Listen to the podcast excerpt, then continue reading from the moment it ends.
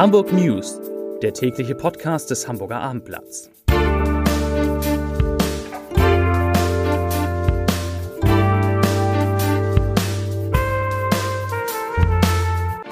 Herzlich willkommen. Mein Name ist Lars Heider und nur noch dieser Podcast trennt Sie, trennt euch von einem wunderbaren Wochenende. Heute geht es um die Frage, wann Hamburgs Schulen wieder einen halbwegs regulären Betrieb aufnehmen können, aufnehmen dürfen.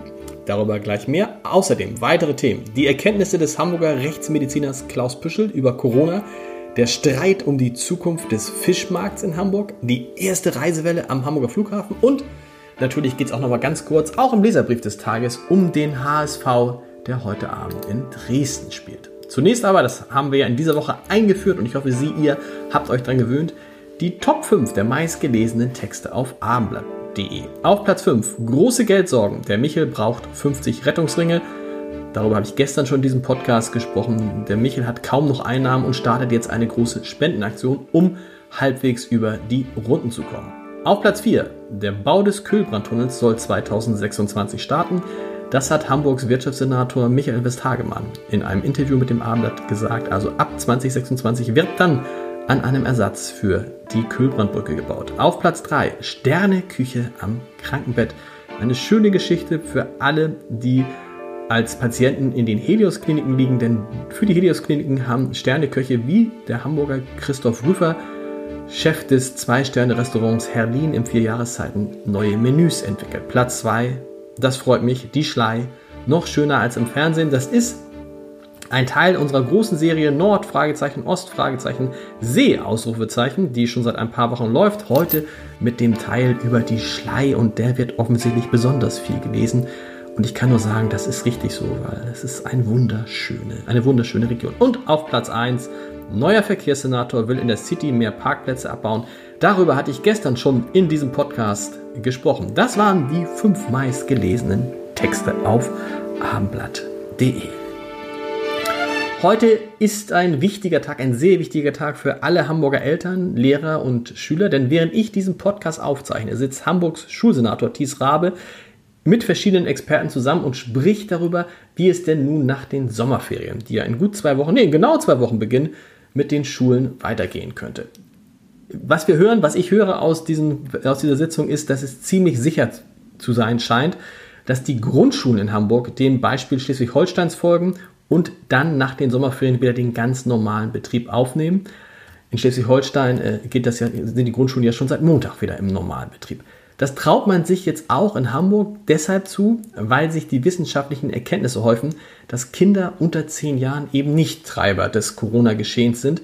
Es ist sogar gut möglich, dass sie andere überhaupt nicht anstecken. Dazu hat der Hamburger Virologe Jonas Schmidt-Schanasit, den kennen viele jetzt aus vielen Talkshows, der ist ja auch einer der Dauergäste neben Herrn Streeck und Herrn Drosten.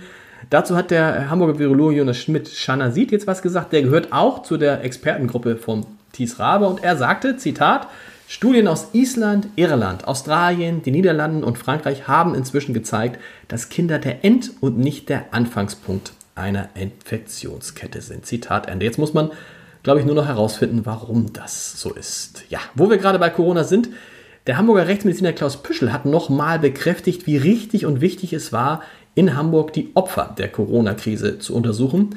Er sagt, Zitat, wir haben ganz viele Informationen zusammengetragen über die speziellen Eigenarten des Virus, über den Verlauf der Krankheit. Aus diesen Erkenntnissen können wir Aspekte für Therapie und Impfstoffe ableiten. Und, weiter geht das Zitat, hier bin ich letztendlich zu der Einschränkung, gekommen, dass Corona nicht eine besonders dramatische Erkrankung ist, sondern eine Viruserkrankung wie viele andere, die schon über uns hinweggerollt sind. Das äh, klingt mutmachend und tatsächlich war ja auch Klaus Püschel seit langem der Meinung, dass Kinder, dass, dass, dass, dass Kitas und Grundschulen längst hätten wieder eröffnet werden sollen. Nun folgen ihm die Schulbehörde und die Sozialbehörde folgen jetzt diesem Ratschlag. Ja, übrigens, wo wir um, um Corona jetzt sozusagen abzuschließen, in der vergangenen Woche wurden bei rund 40.000 Tests in Hamburg 28 Neuinfektionen entdeckt. 40.000 Tests, 28 Neuinfektionen. Das entspricht 1,6 Fällen auf 100.000 Einwohnern und, und ist damit meilenweit entfernt von dem kritischen Grenzwert, der ja, das wissen wir alle, das wissen alle Hörer dieses Podcasts, der ja bei 50 Neuinfektionen je 100.000 Einwohner innerhalb von sieben Tagen liegt. So, Schluss mit Corona, wobei das äh, wabert ja immer so durch alle Meldungen durch. Auch wenn ich jetzt über die Krise des Fischmarkts spreche, von dem man ja, ich habe darüber berichtet, nicht weiß, wann und wie er wieder öffnen darf. Das war, diese Frage war eines der Themen, der großen Themen der vergangenen Woche in Hamburg. Und jetzt hat sich kein geringerer als Fischhändler Dieter Brun der legendäre Aale-Dieter, der seit mehr als 60 Jahren auf dem Fischmarkt im Einsatz ist, der hat sich jetzt, sagen wir mal, ziemlich deutlich dazu geäußert. Denn Aale-Dieter sagt, ich kann es nicht so sprechen wie er, er sagt, die Politiker sollen mal lieber mit Leuten sprechen, die was vom Fischmarkt verstehen. In Supermärkten stehen die Menschen doch auch dicht gedrängt an den Regalen und das sind geschlossene Räume. Ja, klang jetzt nicht wie alle Dieter, aber ich habe es versucht.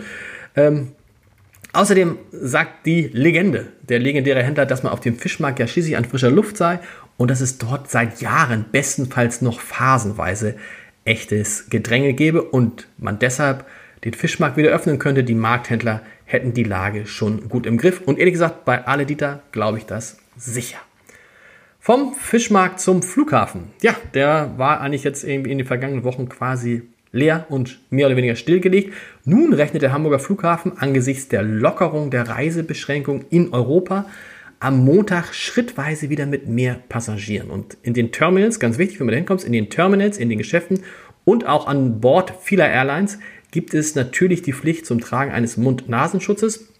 Und wer den jetzt nicht dabei haben sollte, aus welchen Gründen auch immer, kann sich auch an Selbstbedienungsautomaten am Flughafen bedienen. Zwei solcher Geräte sollen dort, wurden dort jetzt aufgestellt. An denen kriegt man Mund-Nasen-Bedeckung, Hygienetücher und Desinfektionsgel. Eine Maske, also eine Mund-Nasen-Bedeckung, kostet 2 Euro und bezahlt wird natürlich kontaktlos. Ein Automat steht im öffentlichen Bereich an der zentralen Sicherheitskontrolle, also falls man mal schnell eine Maske braucht. Der zweite steht im Sicherheitsbereich im Gate-Wartebereich, also hinter den Kontrollen. Also, wie gesagt, keine Sorge, wenn man die Maske vergessen hätte, man kriegt sie auch am Flughafen. So, heute Abend geht die zweite Liga für den Hamburger SV nach dem enttäuschenden 3 zu 3 gegen Holstein Kiel schon weiter. Und seien wir ehrlich, diesmal müssen die Hamburger gewinnen, wenn sie nicht riskieren wollen, den Kontakt zu den sicheren Aufstiegsplätzen zu verlieren. Wir wissen ja alle, nur Platz 1 und Platz 2 in der zweiten Liga garantieren den Aufstieg in die erste Liga. Ab Platz 3 wird es dann schwierig, weil Platz 4 teilnehmen im Zweifel jetzt gegen Werder Bremen. Aber das wollen wir nicht, lieber Platz 1 und Platz 2. Leicht wird das nicht, denn der HSV muss heute Abend bei Abstiegskandidat Dynamo Dresden antreten. Und wir erinnern uns, gerade gegen die vermeintlich schwachen Clubs hat man sich in den vergangenen Jahren ja immer besonders schwer getan. Mehr dazu gibt es heute Abend auf www.abendblatt.de. Da läuft der Live-Ticker. Wem das alles zu aufregend sein sollte, Kunstpodcast, ich sehe was, was du nicht siehst online. Diesmal habe ich mit dem Direktor der Kunsthalle, mit Alexander Klar, über das Gemälde Die Hülsenbeckschen Kinder von Philipp Otto Runge gesprochen. Und das muss nun wirklich jeder kennen, der in Eimsbüttel lebt. Warum das so ist, hören Sie morgen mal rein unter www.ablatt.de slash podcast. Und selbstverständlich lohnt sich auch die Wochenendausgabe des Abendblatts wieder. In unserer Nordostsee-Serie geht es um Sylt diesmal, nicht um die Schleier, um Sylt. Im Magazin um Hubertus Meyer-Burkhardt, der sagt, er sei so glücklich wie noch nie. Und zwei, nee, drei Lehrer diskutieren über den geplanten Unterricht in den Hamburger Sommerferien. Und John Neumeier, der Hamburger Ehrenbürger, zeigt, wie Ballett Corona-gerecht funktioniert. Ich wünsche Ihnen jetzt schon mal ein schönes Wochenende. Es soll tropisch warm werden, bis zu 26 Grad und es soll Gewitter geben. Und jetzt gibt es natürlich aber wie immer den Leserbrief des Tages. Es geht schon wieder um den HSV. Lutz Welser schreibt, ich zitiere, der klassische HSV-Fan ist wirklich nie, aber auch nie zufrieden. Das war schon zu Happels Zeit so, da wurde nach einem 2-0 lamentiert, warum es kein 5-0 wurde. Denken wir doch mal ein paar Monate zurück. Da wurde eine Platzierung als Vierter für die wahrscheinlichste Variante gehalten, hinter dem absoluten Topfavoriten VfB, Stuttgart und den beiden anderen Absteigern aus der ersten Bundesliga. Und wie sieht es jetzt aus? Der VfB ist schlappe zwei Punkte vor uns. Es ist also nichts verloren. Der HSV hat den besten Sturm der Liga und das zweitbeste Torverhältnis. Es ist ja nicht so, dass ich mich nicht auch schrecklich über die Last-Minute-Tore geärgert habe. Aber mal ehrlich, soll man deswegen alles in Frage stellen?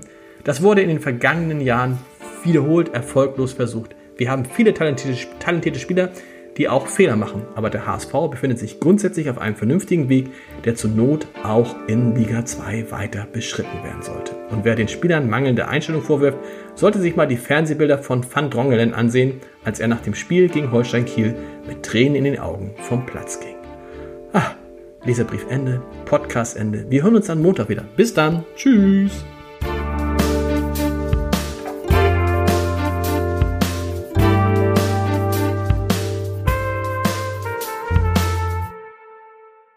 Weitere Podcasts vom Hamburger Abendblatt finden Sie auf abendblatt.de slash podcast.